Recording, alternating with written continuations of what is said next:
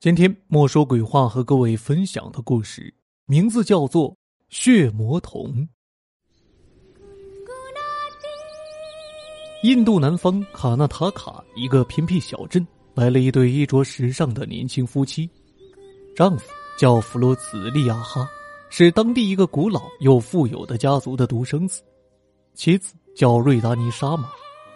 弗洛茨的生母早逝。其父亲桑加尔后来又娶了年轻的艾达为妻，不成想，艾达开放势力令桑加尔越来越不满意。在这个古老世家的大堂里，有个黄金神龛，里面供奉着一尊孩童面貌的小神，据说这是家族的保护神。尽管瑞达尼对此一无所知，也不相信，但为了缓和与丈夫家人的关系，每天也和大家一样。早晚到神龛前燃香膜拜一番。有一天傍晚，瑞达尼拜祭完小神后，独自外出散步。远远的看到一个小男孩走出花园。隔了一天，类似的情况又出现了一次。又过了几天，瑞达尼再一次目睹了相同的一幕。瑞达尼以为小男孩是家里佣人的孩子，在一次晚餐时很随意的提起。岂料众人闻听之后，顿时惊讶不已。艾达追问道：“是个什么样的小男孩？”瑞达尼老实的答道：“他赤裸着上身，穿了一条鲜红的灯笼裤。”什么？艾达疼的跳了起来，道：“你是说小神穿着红色的裤子吗？”经他这么一提醒，瑞达尼才猛地想起。自己看见的小孩的装扮和神龛里供奉的小神一模一样，唯一的区别就是小神的灯笼裤是白色的。而此时，桑加尔、艾达和几个佣人已跑到大堂的神龛前，瑞达尼也跟了过去。黄金神龛已空，最先跑到近前的艾达用颤抖的手指着滚落到地上的小神道：“看，他的裤子已经变成红色了。”瑞达尼凑过去一看，果然，那小神先前的白色灯笼裤已经变成了刺眼的猩红色。他想了想，会不会是相同造型的另一尊塑像呢？桑加尔小心翼翼的捧着小神像，端详了一番，十分肯定的说：“他就是原来供奉的神。”他边说边向众人展示雕像的独特裂纹。瑞达尼很好奇的问：“既然是同一尊神像，他裤子的颜色怎么会改变呢？”一旁的艾达道出了详情。据传，该家族历史上每隔一段时间都有人离奇死去，直到一位先祖得到云游僧馈赠的这尊小神，从此才居家安宁。不过，这尊亦邪亦正的小神有个特异之处：如果他受到潜心的供奉，会保佑主家大富大贵，如果受到轻慢，他则会变成邪性的血魔童，带给主家血光之灾。血魔童的再现，令一段尘封的血色往事被翻了出来。一九八三年二月十七日，弗洛茨的生母突发癫狂症，杀死家中园艺师后，自己也驱车冲下附近的山崖身亡。据佣人回忆。事发前，他也曾几次在庭院里目击到诡秘的血魔童幽影。事出蹊跷，瑞达尼决定到花园查看究竟。在那儿，他看见木门被一把生满铜锈的大锁牢牢紧锁，一看就是许久无人开启了，并且四周的地上也没有人迹或动物的印记。这边事情尚未辨明，另一边的惊悚指数却升级了。一日清晨，清扫庭院的佣人忽然闻到一股浓烈的血腥味，寻迹而去，发现后院原本清澈的小水池变成了一片猩红。一旁的杂物间里堆积着十多只被利刃割喉的羊。更离奇的是，附近丢羊的农户在羊圈里找到了满身血迹、昏睡不醒的弗罗茨，而他手里攥着一把锋利的带血的裁纸刀。大家认定弗罗茨就是被血魔童附体的危险人物，于是避之不及，连家里的佣人有的也借故辞职离去。而艾达生怕乱子不大，添油加醋，四下散布血魔瞳的神出鬼没，并且意有所指的归咎于瑞达尼这个洋派媳妇儿，想借机给桑加尔施加压力。小夫妻俩被赶出了家门。此时，瑞达尼也有无法言说的烦恼，因为近日他确实发觉弗洛茨神情恍惚、精神疲惫。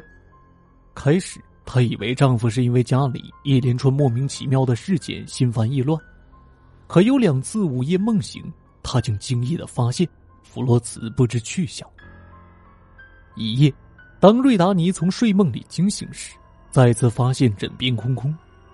她起身，悄然走出房间，四下寻找，不时轻声叫着丈夫的名字。就在他蹑手蹑脚在别墅里东寻西找的时候，忽然一声女人的尖叫打破了暗夜沉寂。瑞达尼吓得哆嗦了一下，呆了片刻，才反应过来，声音是从楼下传来的。于是他迅速跑下楼，只见一道灯光从厨房方向射出来。桑加尔正披着衣服，呆呆的站在门边。怎么了？瑞达尼轻声问道。桑加尔没有回答，也没有回身，他有种不祥的预感，于是疾步走过去，越过桑加尔的肩膀，朝厨房里看去。只见卧倒的艾达纱裙单薄，光洁的地板上血流满地，而神情恍惚、跌坐在一旁的弗罗茨手握餐刀，衣服上双手。满是血迹，不要过去，小心他迷失本性，伤了你。瑞达尼刚想跑过去，桑加尔一把拉住他，说：“快去叫管家过来帮忙，还要打电话叫医生救艾达。”慌忙的瑞达尼连忙喊人。等大家赶到时，只见桑加尔正紧紧的搂抱着儿子。那把餐刀已经被他扔到远处。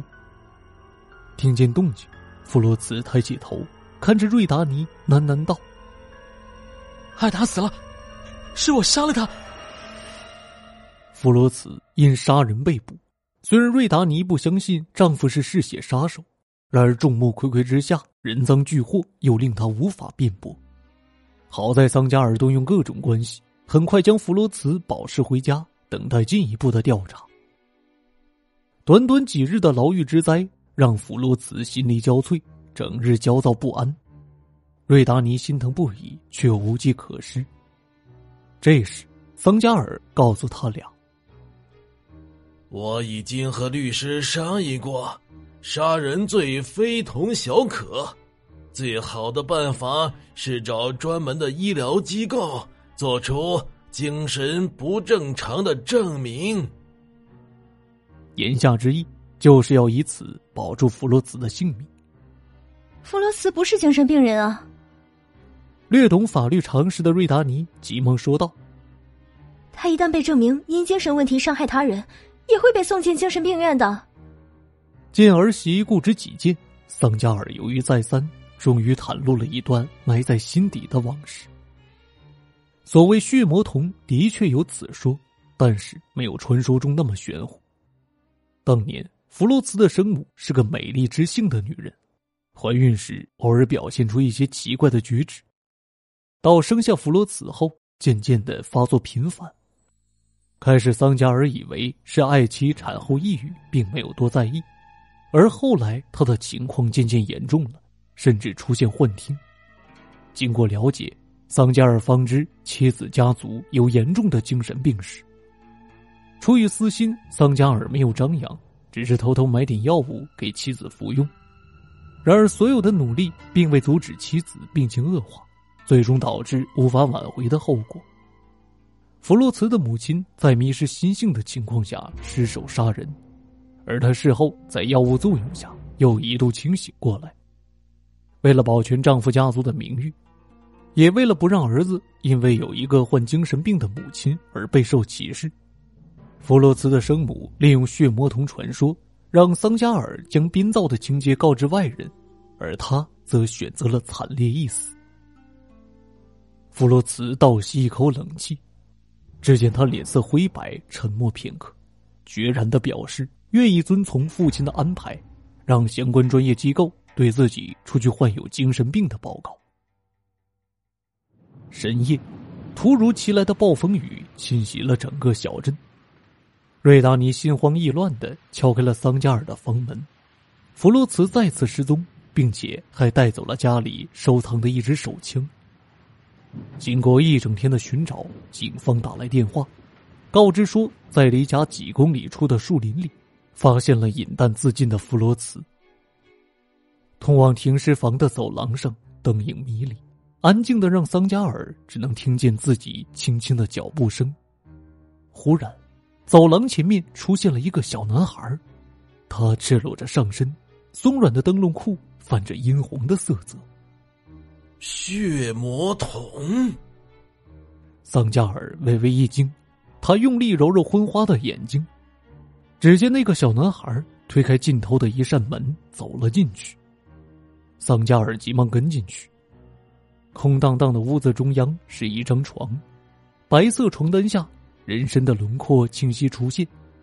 桑加尔走过去，伸手一掀，本来他以为看见的会是弗罗茨。不料却腾的一下跳起来，刚才那个小男孩。桑加尔厉声道：“不是已经给了钱，让你赶紧走吗？”血魔童笑嘻嘻的指了指身后的门口，那儿正站着警察瑞达尼和安然无事的弗罗茨。原来，当年弗洛茨的母亲不堪桑加尔的专横而移情园艺师。妒火中烧的桑加尔遂处心积虑散布血魔童现身，继而杀死园艺师，再将用药物迷昏的妻子搬到现场，造成假象，以此诱逼妻子自杀。数年后，桑加尔无意间从弗洛茨的一次验血报告中获知，这个儿子原来是妻子和园艺师的孩子。愤怒之下，故技重施。先花钱找了一个流浪艺人的小孩扮演血魔童进出家门，又以古法私制迷幻药，设计摆布昏迷失神的弗罗茨。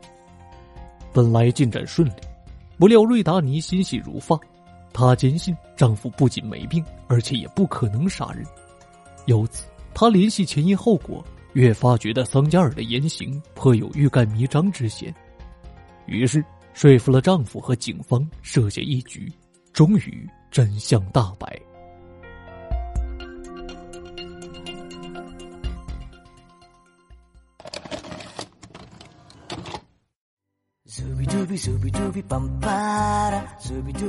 听众朋友，血魔童的故事就为您播讲完毕了。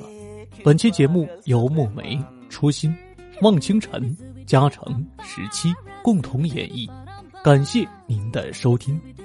这里是莫说鬼话栏目，每周二、周五准时更新。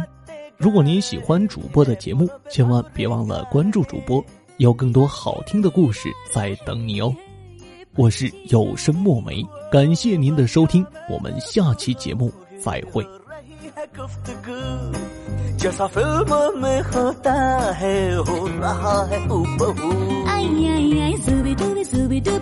Bye.